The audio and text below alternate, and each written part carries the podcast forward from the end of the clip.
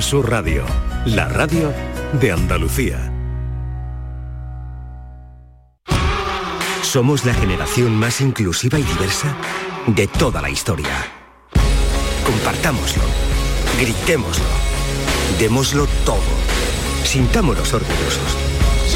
Pero sobre todo, aprovechémoslo. Si nos dejan, tenemos la oportunidad de crear una sociedad en la que todos seamos protagonistas. Tú también. Grupo Social 11. Generación Inclusión. El podólogo es el profesional cualificado para el diagnóstico de las patologías de los pies. Por su formación, está capacitado para el tratamiento de tus pies con plantillas adaptadas a medida y de forma personalizada. Además, con una amplia variedad de materiales que se adapten a las necesidades de cada paciente en función de su edad, actividad física o alteración. No pongas la salud de tus pies en manos de cualquiera. Colegio de Podólogos de Andalucía. Muchas veces. El barrio presenta Atemporal, su nuevo disco de estudio. Un disco hecho desde su más pura esencia, marcado por el inconfundible sello del barrio que siempre ha sido fiel a sus principios e indiferente a las tendencias. Atemporal, ya disponible en todas las plataformas digitales y puntos de venta habituales. Sierra Nevada no es solo la belleza de la alta montaña y sus días de sol y nieve. Sierra Nevada no es solo esquí o snow, sino una experiencia completa que compartir con amigos o familia. Ven a vivirla y descubre las novedades de esta temporada. Nuevos telesillas, refuerzo del sistema de nieve producida, ampliación de la oferta gastronómica y la Copa del Mundo de Snowboard Cross. Sierra Nevada. Vívela. Más información en sierranevada.es. Junta de Andalucía. La tarde de Canal Sur Radio con Mariló Maldonado. El sol asoma y espolvorea oro sobre los tejados de La Habana, a mis pies. Habitación 2301, planta 23 del Hotel Habana Libre. 150 metros sobre el nivel del mar. El mejor mirador habanero. Imposible ver más océano besando el malecón y remansando al pie del morro, allá a mi derecha. Por ahí entró el vapor Cuba a las 3 de la tarde del 7 de marzo de 1930. Federico a bordo. Para eso he venido a Cuba, para ver a Federico García Lorca desembarcar tras ocho meses en Nueva York, pasmado ante la aparición de La Habana con sus líneas de cañaverales, su línea de terrazas, su línea de palmeras, para verle admirar en el muelle a Negrito sin drama, para verle impartir tres conferencias en una semana, que luego serán siete y nueve, y pasará un mes, y pasarán dos, y tres meses, 98 días. ¿Por qué, Federico? Hace 90 años de eso, pero yo voy a seguir tus pasos en cafetines y heladerías, terrazas y cabaret, fiestas y balnearios, teatros e iglesias, cantinas, playas y camas, y en una casa encantada, y en un Ford 1930 descapotable que cruza la noche a toda velocidad. Para eso he venido a Cuba, para verte, Federico, desplegar los cinco sentidos corporales de toda poesía buena. Ay, Cuba linda, te venero. Cuba linda, te venero por tu belleza sin paz, por tu belleza sin paz. Qué guapa me has parecido cuando en el baile te hablé que me pareciste otra más bonita y más preciosa que la mata.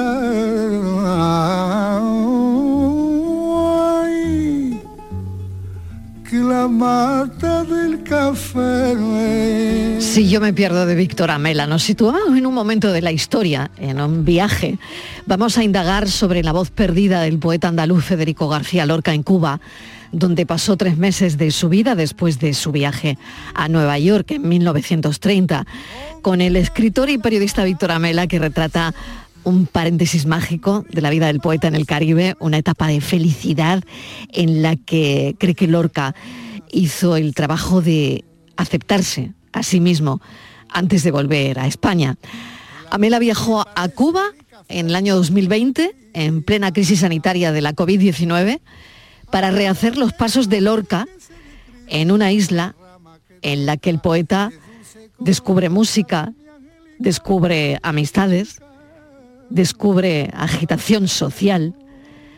Durante su encuentro con Tica, Amela descubrió que Lorca trajo de Cuba una muñeca negra para su sobrina, que ella recuerda de su niñez como un juguete al que tuvo mucho aprecio, pero que actualmente no sabe dónde está ni qué pasó con ella. Así que Amela juega con el paradero de esta muñeca y con la desconocida voz de Lorca, como los dos motores poéticos de la novela, en la que también vuelca todos los testimonios que conocieron al poeta durante los tres meses que pasó en Cuba. Así que es una historia que recomendamos y, un trabajo de documentación magnífico. Víctor Amela, bienvenido, ¿qué tal? Hoy qué bonito, muchas gracias. Ay, sí. Ah, bueno, ¿te ha gustado la música que te hemos puesto? Bueno, esa música. Bueno, que está sonando, ¿eh? Que está sonando ese canto desde el flamenco a la belleza de Cuba. Claro. Que es lo que descubrió Pepe Marchena lo canta. Pepe Marchena, pues gracias, de verdad. Y por lo que habéis leído, habéis reflejado muy bien el espíritu de esta novela que acabo de publicar, que es ¿Por qué Federico, que iba por una semana, se quedó tres meses en Cuba?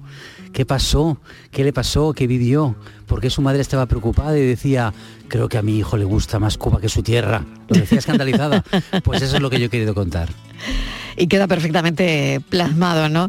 Eh, no sé si se encontró, eh, según tus investigaciones, Víctor, con el escenario ideal.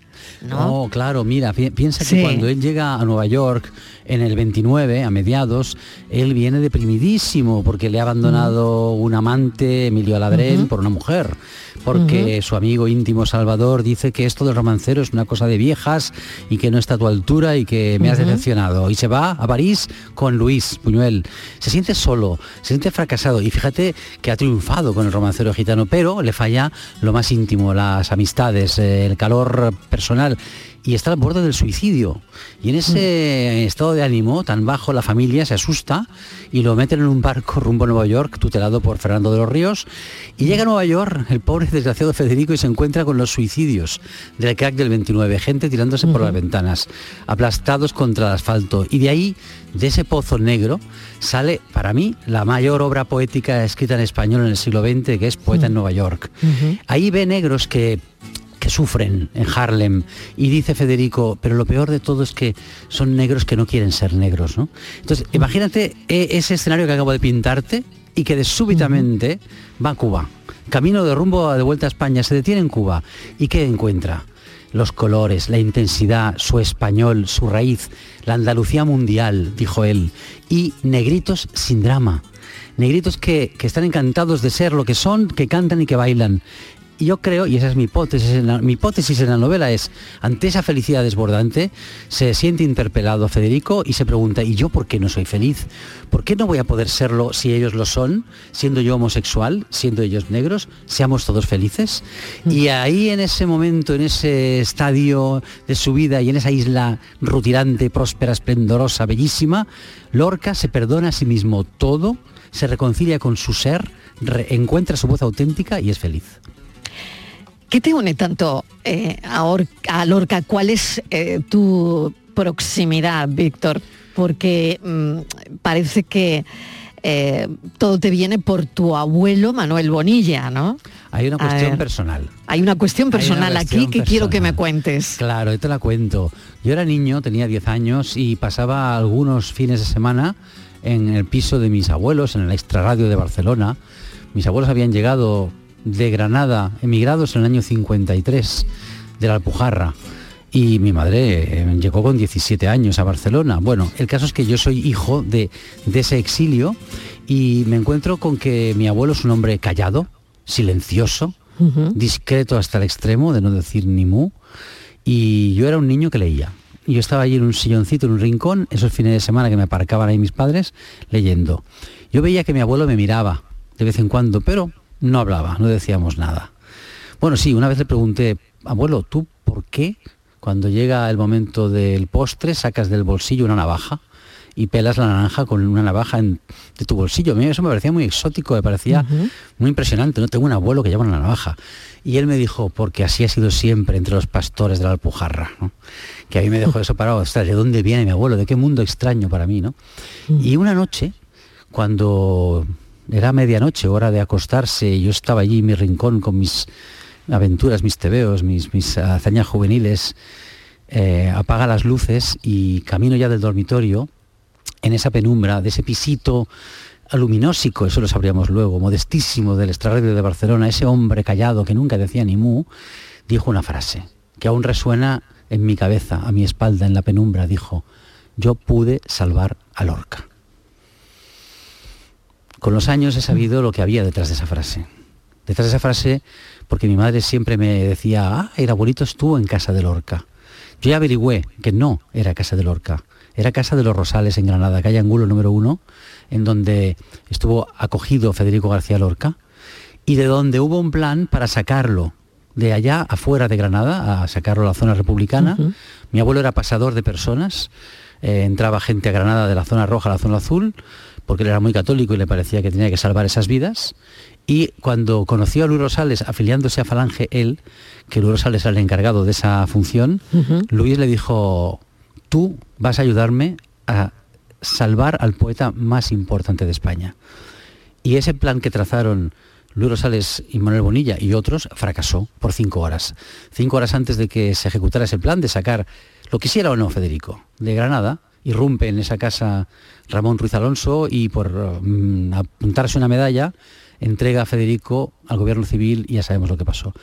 Toda la vida tuvo esa pena encima por su lado Luis Rosales y la tuvo mi, abuelo. ¿Tu abuelo? Que cuarenta y pico años después dirá esa frase, no, medio siglo después dirá esa frase a un nieto que lee, yo pude salvar a Lorca. Y esa frase espoleó en mí con los años contarme esa historia, como te la he contado, y convertirla en Yo pude salvar a Lorca, que es el título de mi anterior novela. Totalmente. Y fíjate, has seguido ese rastro porque el, viaje a Nueva York, que, que es oscuro, mm, del que hemos oído hablar mucho, pero en cambio el, viaje de Cuba quizás no, no era tan conocido o las circunstancias de ese viaje em, hemos oído mucho menos, ¿no? No se ha contado. no se ha contado tanto, ¿no? No, no se ha contado y por eso yo ahí encontré una oportunidad, un espacio para volver a coger de la mano a Federico y contar esta historia.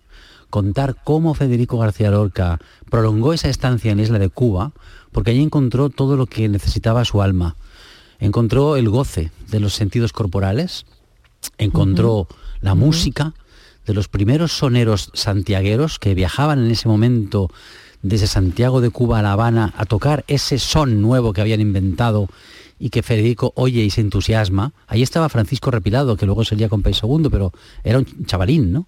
Ahí estaba Bola de Nieve, que era un chavalín. Ahí estaban los que luego serían con los años grandes estrellas del son cubano y Federico los escucha y se anima, porque no olvidemos, Federico era músico antes que poeta. Y se acerca a esos soneros y les pide, por favor, las claves para tocarlas él, ¿no? Esas claves que marcan el son. el son, exacto. Y lo hace también que los eh, soneros le animan y acaba cantando suavecito o las mm. canciones que sonaban en esa época. Pero es que además eh, amista con un montón de gente, como tú has dicho, ¿no? implicados mm, socialmente, eh, se infiltra en todas las capas de la sociedad, defiende a los negros. como una trenza cultural, ¿no? Sí, defiende a los negros y los mulatos mm. que no les dejan entrar en el jazz club, que es el club más elitista de La Habana, se, se, acubaniza, se aplatana, de tal modo que se convierte casi en un cubano. Y yo creo que ahí él se permite a sí mismo ser feliz porque lo primero que ve es negritos sin drama. Que esa expresión suya, ¿no? Él había visto esos negros en Harlem que a él le dolía tanto que no quisiera ser negros, y en Cuba se encuentra con negros que cantan, que bailan, que son felices siendo lo que son. Por eso yo planteo la hipótesis de que él se mira a sí mismo y se dice, ¿y yo por qué no me permito a mí ser feliz mm. siendo lo que soy? Su homosexualidad, él la acepta de una manera mm, franca en Cuba y escribe El público, una obra de teatro que él dirá que es francamente homosexual y que también añadirá no podrá representarse hasta que pasen 50 años, como así fue. Es decir, que yo encuentro que en Cuba Federico eh, nace como el Federico hondo, auténtico, eh, que es, ya es singular, que es único, que encuentra su auténtica voz dentro de sí.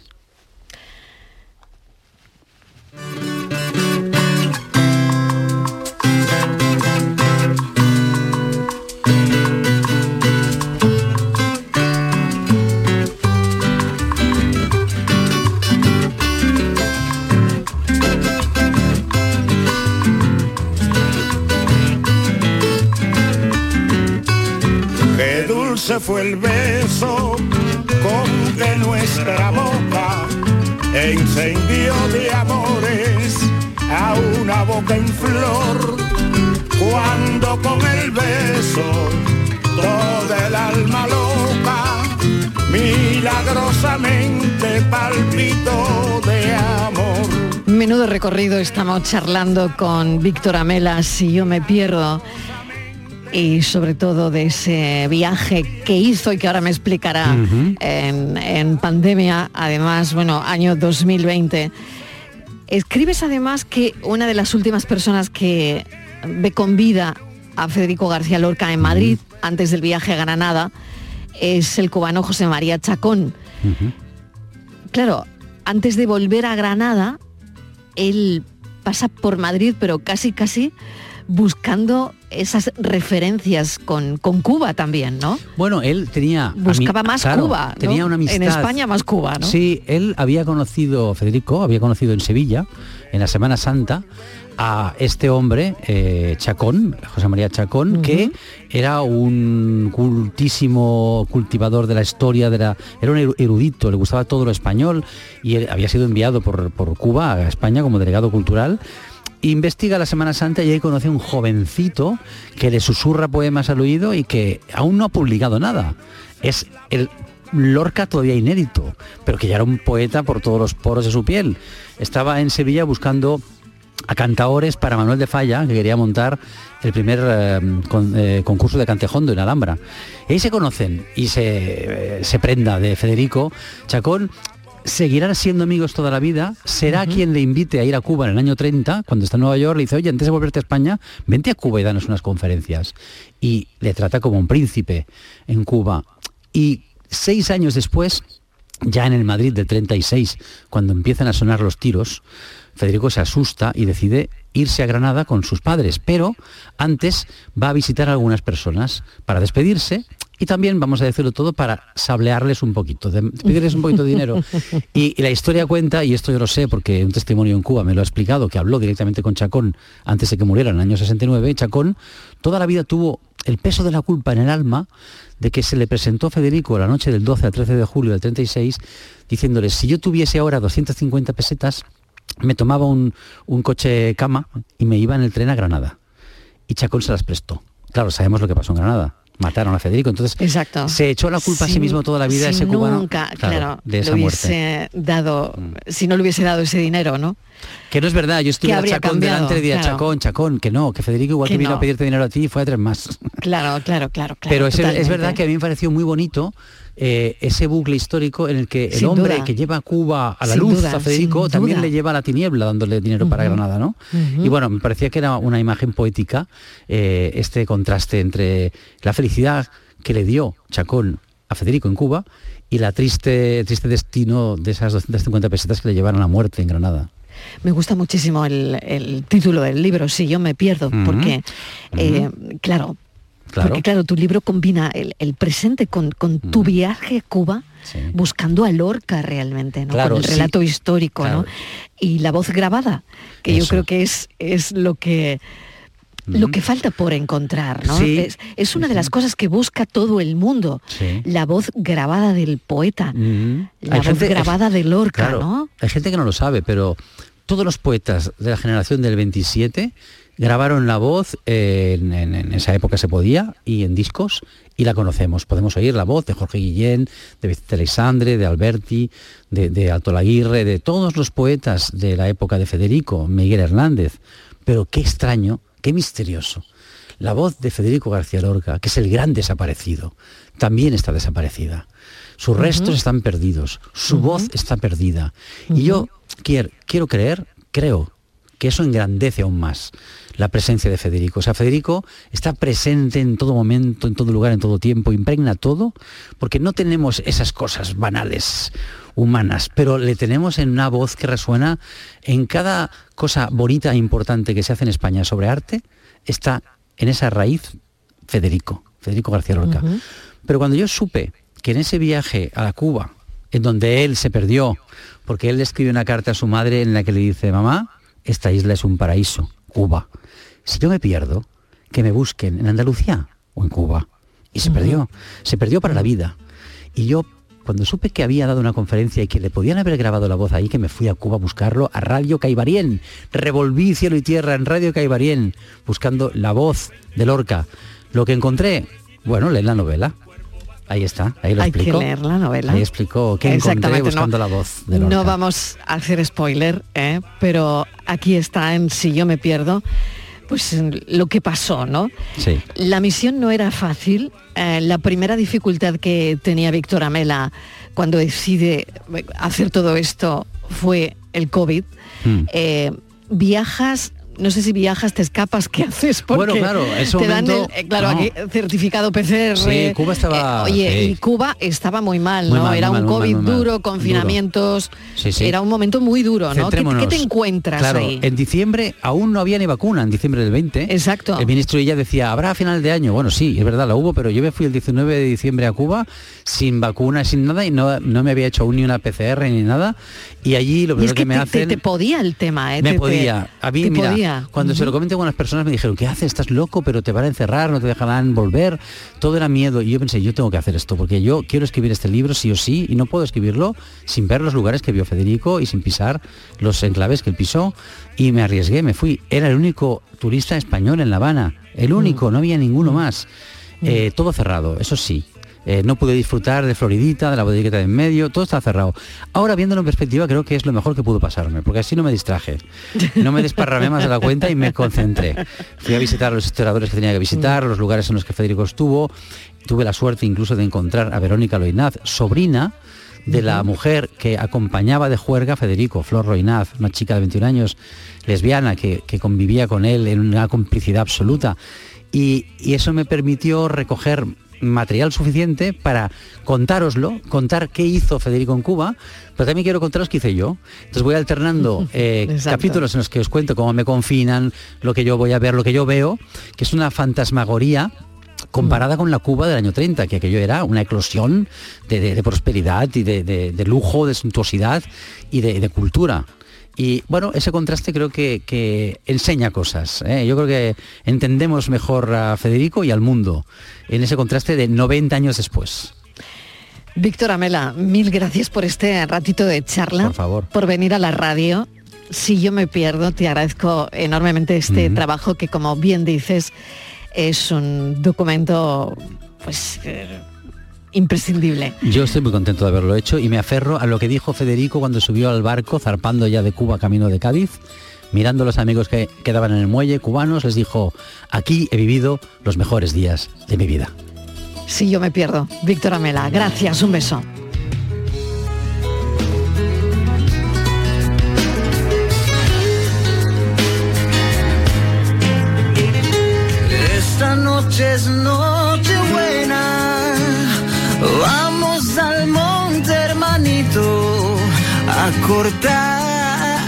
Un arbolito.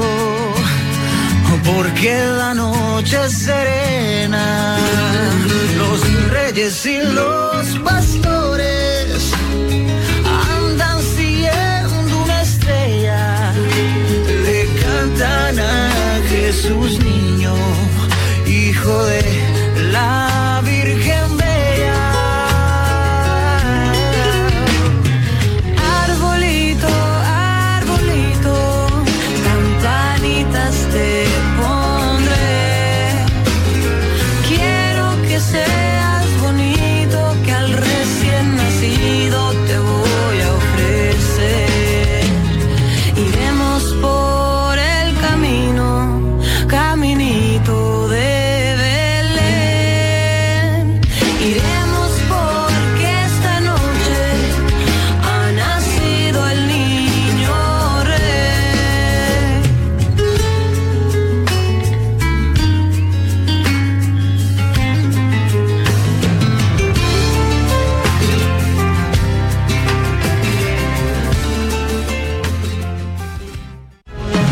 gente que más madruga y que está viajando, estudiando y trabajando está en la mañana de Andalucía. El club de los primeros de Canal Sur Radio. De lunes a viernes desde las 5 de la mañana. Más Canal Sur Radio. Más Andalucía. Canal Sur Radio. La Diputación de Sevilla actúa contigo. Con el plan Contigo, para reactivar la economía y el empleo en toda la provincia. 470 millones de euros en empleo e inversión. Actúa contigo. 470 millones de euros para generar empleo y dar apoyo a las empresas de la provincia. Una inversión histórica para nuevas obras e infraestructura. Plan contigo, Diputación de Sevilla. Bienvenidos a Sacaba. Mil metros de electrodomésticos con primeras marcas. Grupos Whirlpool, Bosch y Electrolux. Frigoríficos, lavadoras, hornos, vitros. ¿Quieres más? Aires acondicionados, aspiradoras, pequeños electrodomésticos. Y financiamos en 12 o 20 meses sin intereses solo tú y Sacaba. Tu tienda de electrodomésticos en el Polígono Store en calle nivel 23. Ven a ver nuestra exposición y sus 25 años de experiencia. Sacaba. Este año ven a Tomares y disfruta con nosotros de la mayor programación de Navidad de nuestra historia. Más de 100 actividades para todos los públicos. Música, teatro, títeres, cine, payasos, talleres infantiles, mercadillo navideño y el impresionante Belén artístico del maestro Silvio Torilo. Ayuntamiento de Tomares. Tomares, como a ti te gusta. Empieza el 2023 disfrutando de los nuevos espectáculos programados en Auditorio Nissan Cartuja. No te pierdas este mes a Alex O'Doherty con Imbécil, Luis Piedraita con su show Es mi palabra contra la mía o el tributo Ludovico Musical Experience de Borja Niso, entre otros. Entra en auditorionissancartuja.com y no te quedes sin tu entrada. ¿Te lo vas a perder? Sí. Tú, el busca ofertas, el amante de los descuentos, el que busca un coche molón a un precio inimaginable. Que sepas que estás a punto de convertirte en un pringao por no venir a Driveris. Pero tú sigue cantando villancicos. Si buscas coche de ocasión, en Driveris mejoramos cualquier oferta que te hayan hecho, pero solo hasta el 31 de diciembre. Tienes mil coches donde elegir. Driveris, vehículos de ocasión de verdad. La Unión Europea fomenta la cooperación entre Andalucía y el sur de Portugal mediante ayudas a las pymes, cambio climático, cultura e innovación, compartiendo recursos con nuestros vecinos de Alentejo y Algarve. Programa Interreg España-Portugal 2014-2020. Andalucía, un puente a la cooperación. Unión Europea. Junta de Andalucía. Hola, soy Salvador Dalí. Y si además de avanzar en inteligencia artificial, investigamos más nuestra inteligencia natural, quizás así podamos vencer enfermedades como la que yo sufrí, el Parkinson. Apoyemos la investigación en enfermedades neurodegenerativas. Entra en fundacionreinasofía.es. Seguro que como persona consumidora has contratado algún producto bancario financiero por el que te sientes engañado. No te preocupes. En Adicae Andalucía arreglamos tu situación sea cual sea. Protégete contra los abusos y colabora en nuestra lucha por solo 3 euros al mes. Infórmate ahora en adicaeandalucía.org. Campaña subvencionada por la Junta de Andalucía. La nueva cultura no es darle me gusta al directo de tu grupo, es saltar con su temazo en un festival. La nueva cultura no es ver un estreno en el sofá de casa, sino sentarte en un teatro o un viaje de fin de semana a otra ciudad para conocer un museo que no olvidaremos. La nueva cultura se vive en persona, exactamente igual que antes, pero con más ganas aún. Disfruta la nueva cultura normal. Junta de Andalucía. Canal Sur Radio te desea una feliz Navidad. Canal Sur Radio. La Navidad de Andalucía. La tarde de Canal Sur Radio con Mariló Maldonado.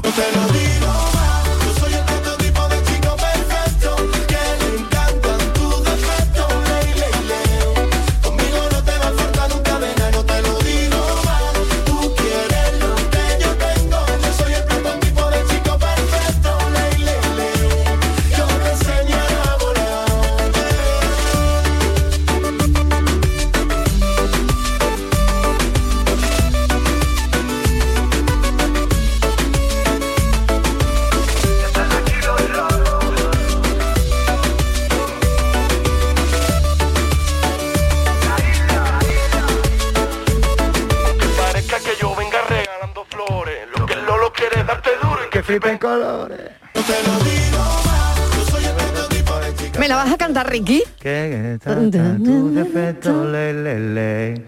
Conmigo no te va a faltar nunca nena, no te lo digo más. Tú quieres lo que yo tengo, yo soy el prototipo de chico perfecto, le, le, le. Oye, ¿y, eres el prototipo de chico perfecto? No, no, para Ay, nada, por para favor, nada. no, no, Soy no quiero saber. Era la primera pregunta. No, Todo el mundo esta mañana. Pero lo primero que le tienes que preguntar a Ricky Rivera No, no. es si él co- es como la canción. No, soy completamente imperfecto, soy... Y- tengo todo. a ver, Sí. imperfecto. Sí, sí, no, completamente. estoy lleno de aristas, estoy lleno de... ¿Ah, sí? de- Yo no las veo. Sí, sí. Pero ¿Sí? bueno, yo creo que eso también es- eh, forma parte de- del aprendizaje, forma parte ¿Sí? del- de, de- de ver, de ver las cosas que hay que poner en su sitio, de dónde tienen que ir tu camino, de dónde tiene que ir tu foco. Yo creo que forma parte todo de tu construcción, que nunca acaba, que es un proceso que nunca termina. Pero ¿Y tú en qué, pro- en qué momento estás? estoy en un momento bonito, en un momento en el que creo, creo que conozco un poco hacia dónde me debo de dirigir, eh, con una tranquilidad interesante que me gusta, con un hay un estado, hay un clima que también me gusta respirar.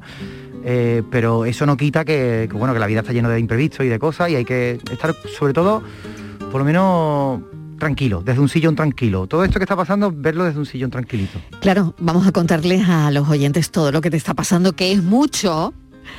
Los premios Carmen, si voy más para atrás, los Goya. Eh, bueno, es que son tantas cosas en, en un periodo, desde mi punto de vista, corto de tiempo. Sí, completamente. ¿No? Es, Sí, sí, claro, claro. claro, Sí, Seis, siete años. Exactamente. Dos, dos, do- con un año y medio extraño que nos sirvió para trabajar, pero yo empecé un poco al contrario de cómo se debe empezar en el cine, que, que es ganando un Goya por una canción, o sea, Claro, directamente. claro. Fue la del niño, ¿no? Claro, la del niño. La de la película El Niño. eh, de Daniel Monzón, que fue una Que fue un una- pelotazo, una maravilla con claro. David Santisteban e India Martínez. Pero eh, yo de ahí ya amaba hacer cine, yo ahí ya amaba la interpretación, yo amo la interpretación y amaba la, la- la banda sonora. Entonces yo, entre El Niño que fue en el 2015 y, y Operación Camarón, que yo recibo las primeras nociones en el 18, eh, yo hice un disco que se llama Estación Cangua, que ha puesto ante un tema, que es un homenaje que yo le hago a Sharubi Lee, que es el, el protagonista de la película Lion, el, prota- el protagonista real de la película Lion, porque yo vi esa película y me, me- me trastocó, me cambió. Entonces yo sentí que necesitaba hacerle como, un- como si me hubiera encargado el director de la banda sonora, y hice con, con ese disco. Entonces, mm, a partir de ahí, mm, por cosas de la vida por- y porque las energías se alinean y porque funcionan, aparece la propuesta de Operación Camarón, aunque Sevillanas de Brooklyn, ese guion aparece antes que, que, Ah, que no lo Operación sabía. Camarón. Sí, sí, sí. No lo sabía. De Brooklyn me lo dieron a mí como en el 2017, una cosa así, ¿eh? Nacho La Casa, que es de Alcalá de Guadaira, el productor me mandó el guion, yo leí Sevillanas de Brooklyn y me enamoré, pero automáticamente. Entonces estuvimos ahí con las dos pelis, pero se hizo primero Operación Ujú. Camarón y luego Sevillana. Y de repente eh, vamos a ir más rápido, llegar, que lleguen unos premios del cine andaluz, que son los Goya del cine andaluz. Bueno. Y que me nominen a dos, a las dos bandas sonoras, cuando hay cuatro, me parece. Además están nominados David Miralles y Jesús Calderón, que son dos compositores maravillosos. Y yo no me lo. ya, ya, ya está nominado, era un. un- Ya has ganado, ¿no? Claro. Es decir, ya tú dices, bueno, ya solo con una nominación. Claro. Está- está- estamos también tan, tan a falta de ese, de ese, de ese cariño por lo que ha pasado, ¿no? Por todo, lo, por todo lo que ha pasado. Estamos a falta de esa sensación que ya están nominados. Y venir a Málaga, mira, decíamos, junto con Violeta, que también ha ganado el premio por la canción, Violeta. Riaza, compositora, decíamos, mira, ya ir a Málaga un fin de semana a los premios Carmen. Ya es, es un, es un maravilloso, es un premio ya. Vámonos dos días antes a pasear por el- Claro, claro. el Museo de las Calles de Málaga. Claro que sí. Voy a la película Lion, Vámonos. del, del por qué te, te llega tanto la historia, y mm, es una historia real de cómo un niño con tan solo cinco años se monta eh, solo en un tren para dos días después perderse en las calles de Calcuta a miles de kilómetros de su casa, ¿no? Entonces el niño es adoptado por una pareja y 25 años después, con la única ayuda de Google Earth, encuentra o intenta encontrar a su familia biológica. ¿Por qué te llegó tanto esta película, Lion? Porque yo creo que dentro de, las personas, dentro de todas las personas que no hemos tenido una, construcción emocional eh, importante, siempre hay un niño perdido. Eh, claro, entonces yo me sentí súper identificado, me sentí súper identificado con esa historia. eh, salvando la distancia, porque la película es muy cruda, el director trata la historia desde lo más profundo de la crudeza de un país que, que, que es así, no es peor. Los niños en la India eh, van por las calles como, pues eso, ¿no? Como, entonces a mí me llegó mucho y, y se, se une eso a, la- a las ganas que yo tenía de hacer cine, en ese caso drama. Yo tengo mucho- yo siempre he tenido ganas de hacer eh, eh, melodías de, de drama y cosas de tal, pero llega Sevillanas de Brooklyn primero y ya luego cuando llega Operación Camarón a, a mí se me a mí yo me enamoro automáticamente de, No, calladita, yo no estoy más guapa. Levanto el teléfono y si quiero tú fracasas. En el party me conocen como Lady Money. Yo soy fría como el iceberg que hundió el Titanic. No, casadita, yo no estoy tan guapa. Si yo quiero puedo conquistarme sola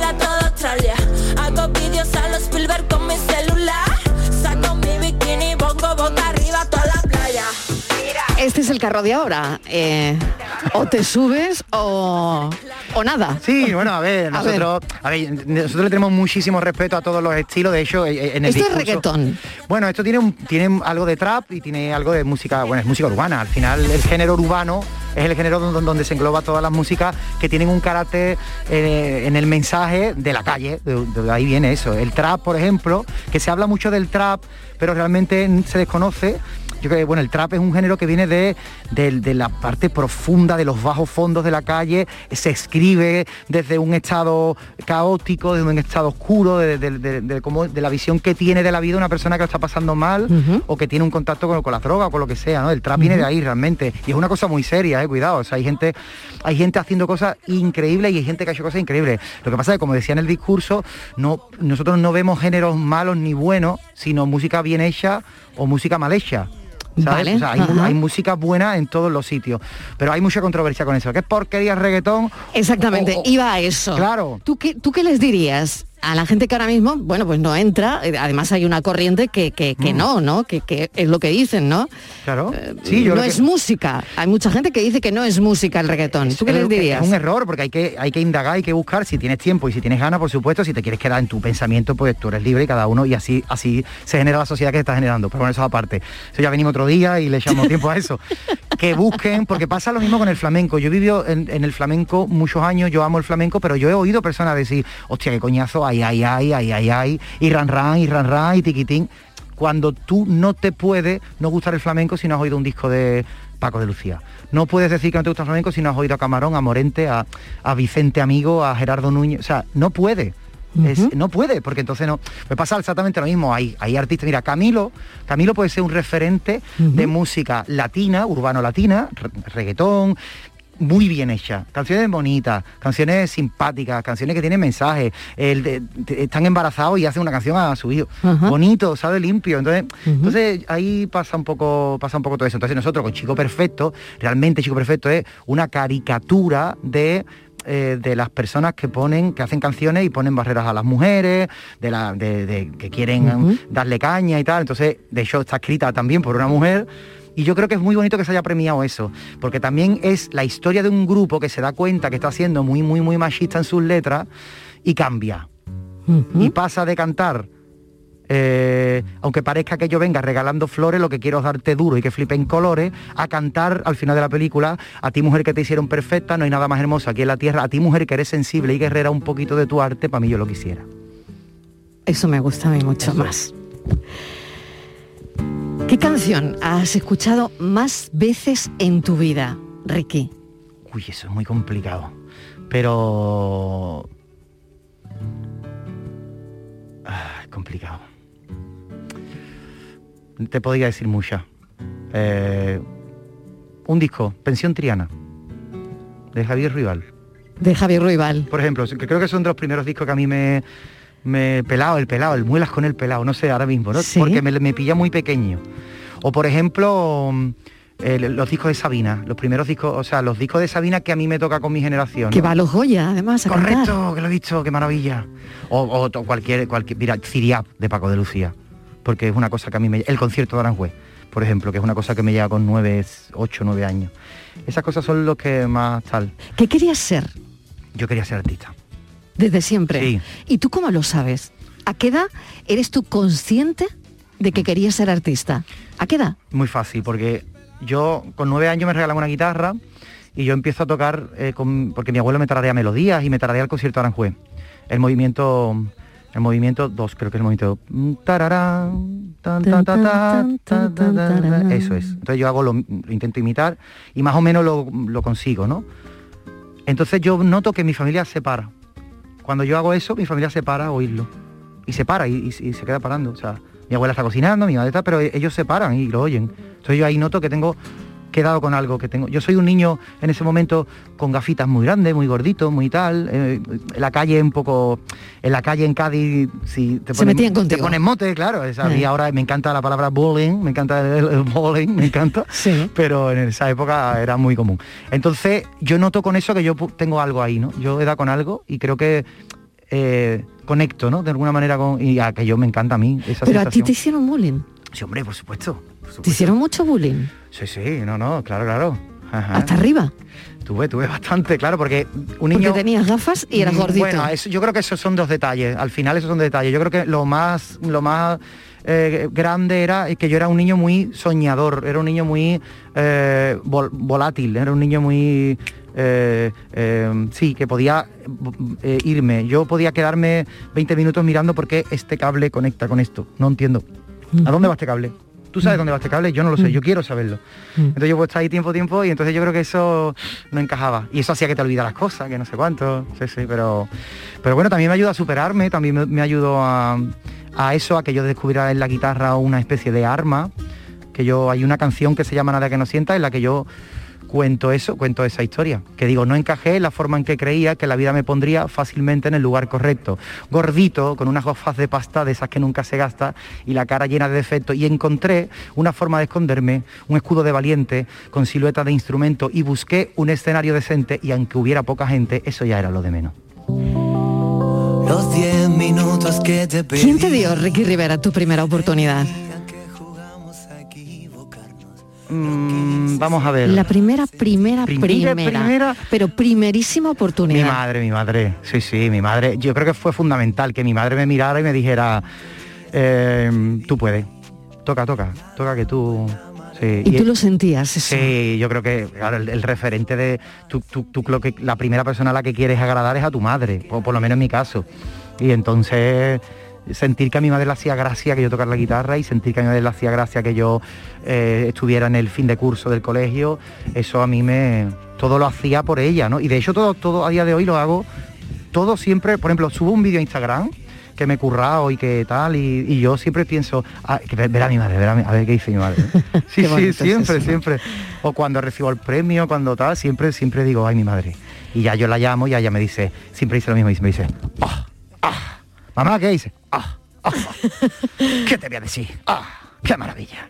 Claro, porque es tu, tu primera es tu primera fan, la fan número uno. Sí, sí, sí. Y además es un- una fan a la que yo tengo que cuidar porque sigue teniendo esa sinceridad que te lo dice, dice, eso no me ha gustado.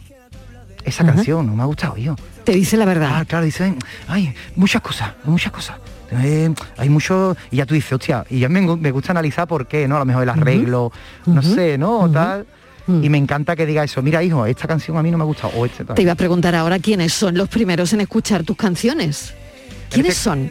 ¿Tú en quién confías? ¿Quiénes son? Mm, en este caso tengo la suerte in- inmensa de que la vida a mí me haya regalado una persona a mi lado, que es mi pareja, que es música pura y es una artista, que es creativa. Y sí, y ella tiene también ese don. eh, o sea, Pero tiene- ella, lleva tanto tiempo contigo como para que haya escuchado todo. lleva nueve años conmigo. Ah, bueno, pues ya ha tenido Eh, tiempo de escuchar sí. mucho. Pero sigue teniendo ese filtro para decir, no me gusta, tío, no, no. Qué no bueno. me-". Y además yo se lo permito, o sea, yo le digo, por Sí, favor, dímelo. sí, sí. Claro que si no Y cuando ella te dice, por aquí no, Hombre, a ver, ella o cualquier persona que a mí me diga esto no me gusta, yo tú lo analizas. Yo no, yo necesito un debate. Automáticamente. Eso es muy- Oye, no me gusta tu peinado, me encanta, pero ahora no te vayas. No te vayas tú a creer que va a venir aquí a decirme, no me ha gustado tu última película. No, no, tú te tomas conmigo una cerveza y yo quiero debate. Claro. Quiero que me explique por qué, porque quiero aprender de eso, ¿sabes? De- si no, estás perdido. Por lo tanto, eres un tío que escucha mucho. Sí, hombre, por supuesto. Escuchas mucho a la gente. Claro, date cuenta que yo no tengo una formación ultra académica eh, perfecta, eh, mm, aderezada con máster y con tal, que, que- que admiro a quien lo tenga, por supuestísimo.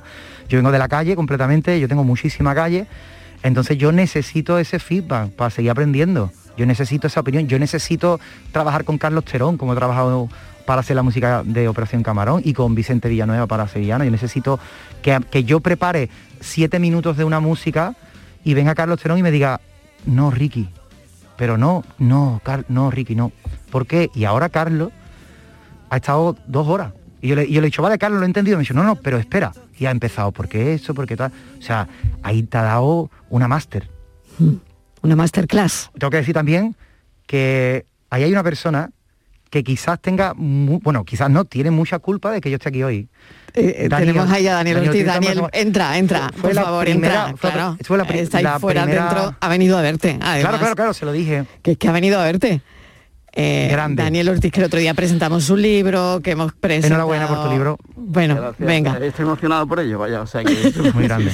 A ver. Él, él junto con Álvaro Alonso, él, eh, un, un directivo de Sony nos pone en contacto para que yo haga la canción de una película suya, Contigo Novillo. Sí. Él viene a casa, yo tengo preparada la canción, pero yo preparo una demo y se la mando. Y él es el primero que dice, "Eh, no me lo puedo creer.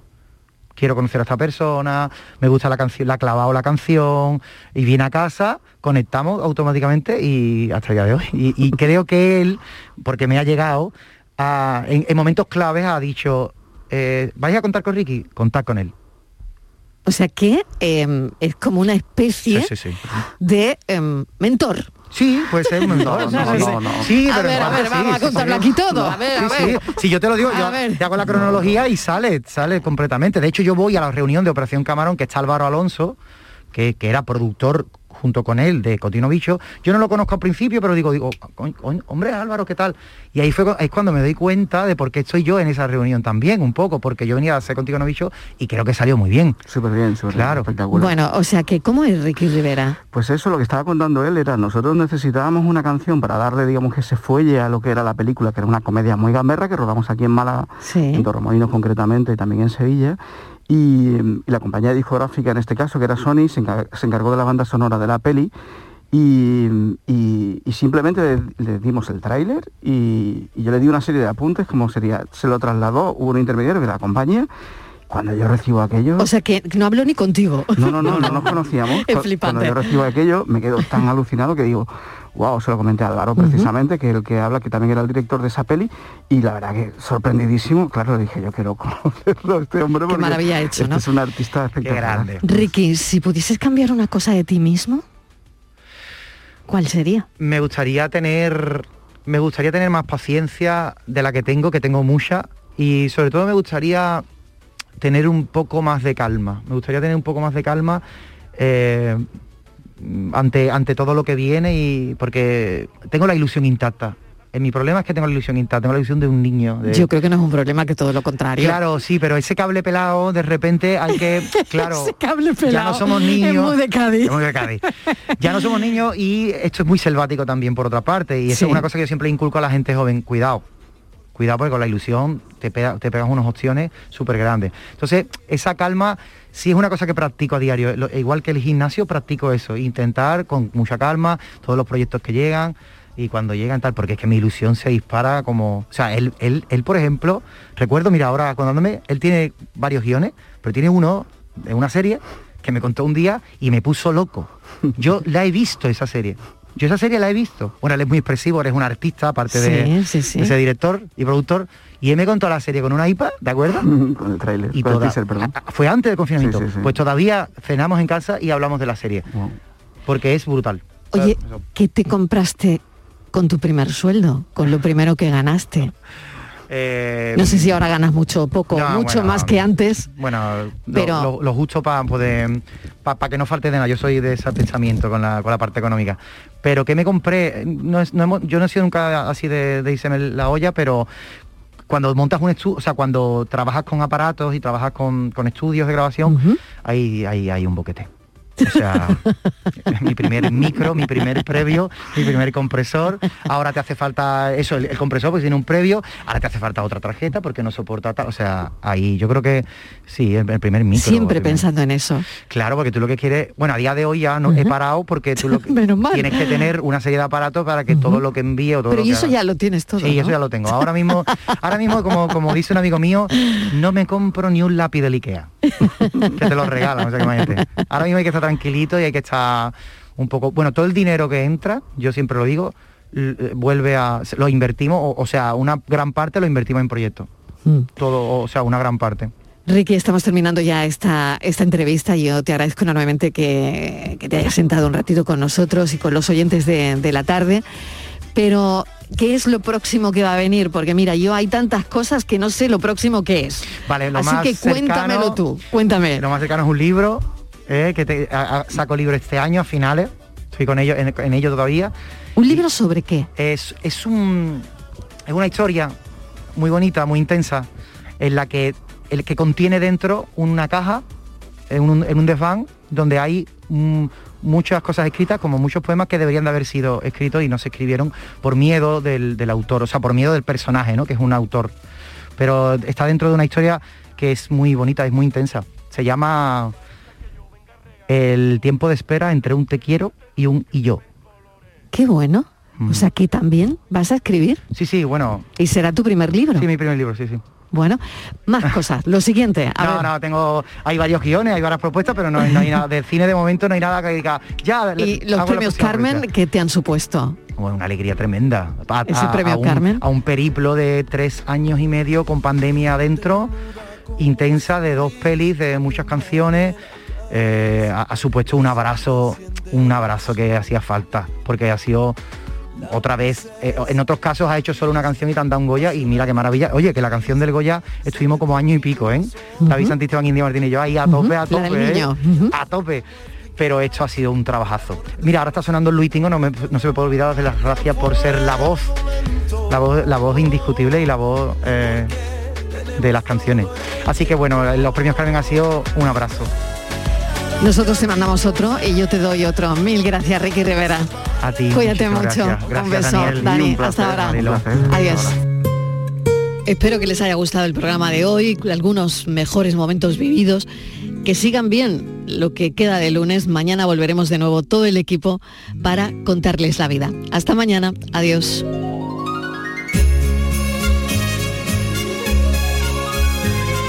Es tiempo de amor de paz, de regresar al hogar, de canciones y añoranzas, recordando al que no está.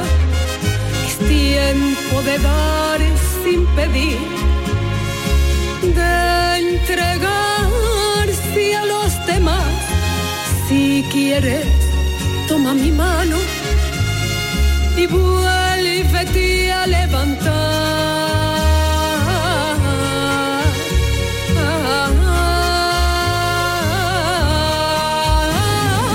Navidad, Navidad,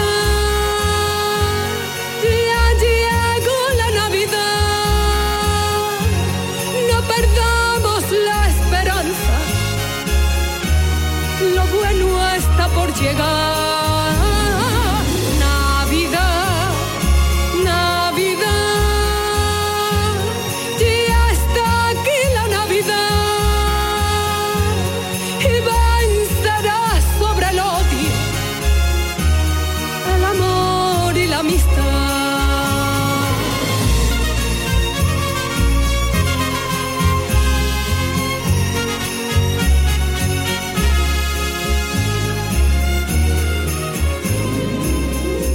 La actualidad y las novedades en salud siguen estando en Canal Sur Radio, también en Navidad, en Por Tu Salud. Noticias sobre investigación médica, prevención, terapias, las personalidades destacadas de la medicina en Andalucía. Por Tu Salud, desde las 6 de la tarde, Con Enrique Jesús Moreno. Canal Sur Radio, la Navidad de Andalucía. Canal Sur Radio. La Diputación de Sevilla actúa contigo. Con el plan Contigo, para reactivar la economía y el empleo en toda la provincia. 470 millones de euros en empleo e inversión. Actúa contigo. 470 millones de euros para generar empleo y dar apoyo a las empresas de la provincia. Una inversión histórica para nuevas obras e infraestructuras. Plan contigo, Diputación de Sevilla.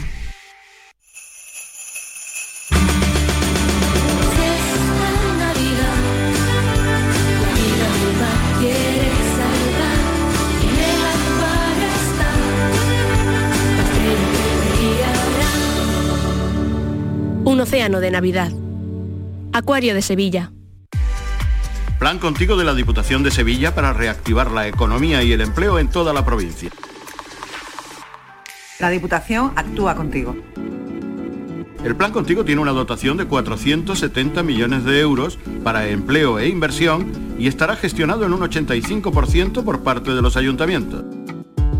El objetivo es dar apoyo al empleo y a las empresas, a la formación y a programas de empleo directo.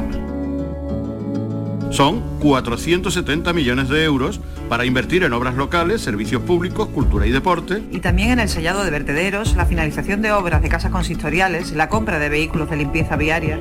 Con una previsión, además, de 20 millones de euros para la cofinanciación de otros programas. Plan contigo, con 470 millones de euros para empleo e inversión. La Diputación de Sevilla actúa contigo. ¿Recuerdas de niño la ilusión que tenías cuando llegaba la Navidad? Pues atento. En Sirsa Renault tenemos más de 300 vehículos nuevos, nuevos nuevecitos a elegir. 300 vehículos que son de entrega inmediata, para que no tengas que esperar y te lleves uno sobre la marcha. Y con descuentos de hasta 6.000 euros para que invites a los tuyos a nuestra salud. Tres deseos en uno, para que vuelvas a recuperar la ilusión. Descúbrelos en Renault Sirsa Automoción y su red de agencias. La Unión Europea fomenta la cooperación entre Andalucía y el sur de Portugal mediante ayudas a las pymes, cambio climático, cultura e innovación, compartiendo recursos con nuestros vecinos de Alentejo y Algarve. Programa Interreg España-Portugal 2014-2020. Andalucía, un puente a la cooperación. Unión Europea. Junta de Andalucía.